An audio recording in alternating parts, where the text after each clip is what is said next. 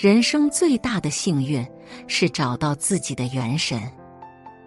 人生最大的智慧是不断的内观自己，通晓了自己心理和行为的运作逻辑，并因此而悟到了宇宙万物运作的逻辑和秩序。《道德经》里说：“知人者智，自知者明。”一个人对自己认知的深度。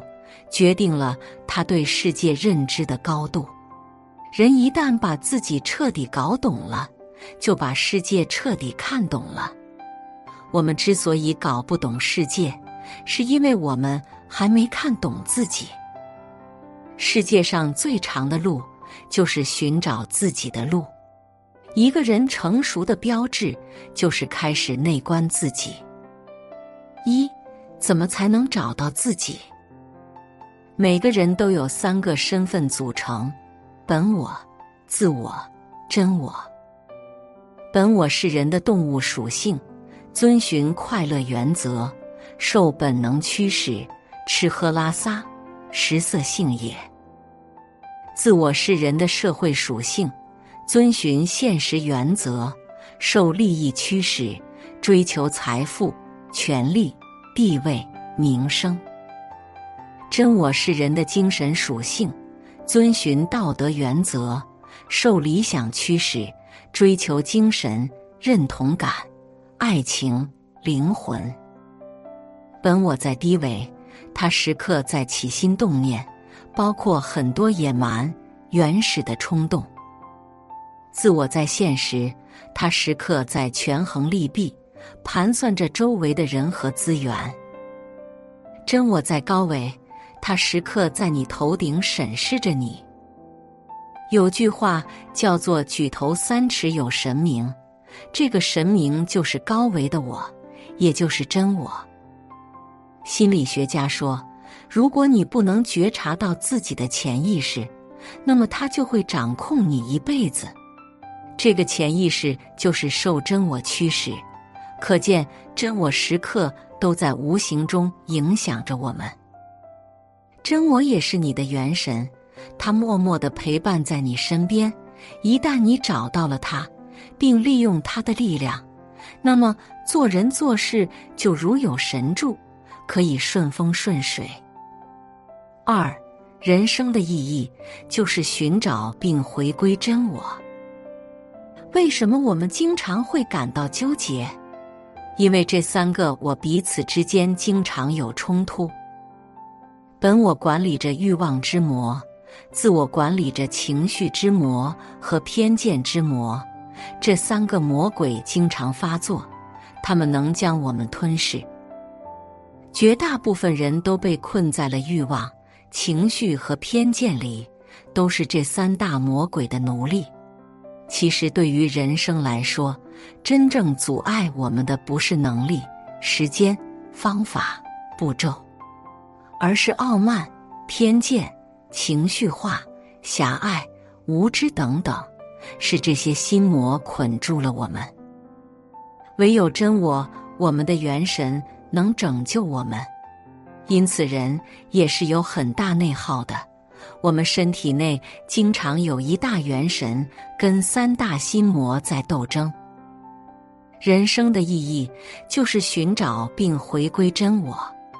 古今中外，所有的圣贤书和伟大的思想都在帮人去寻找那个真我。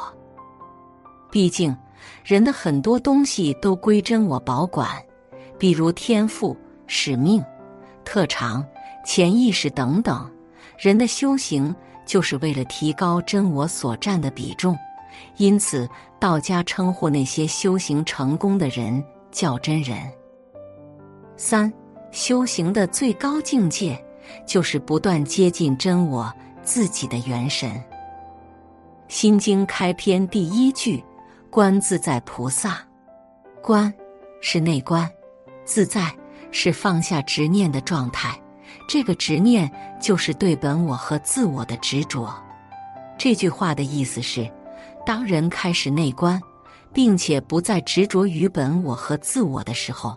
这时的自己就有了菩萨的状态。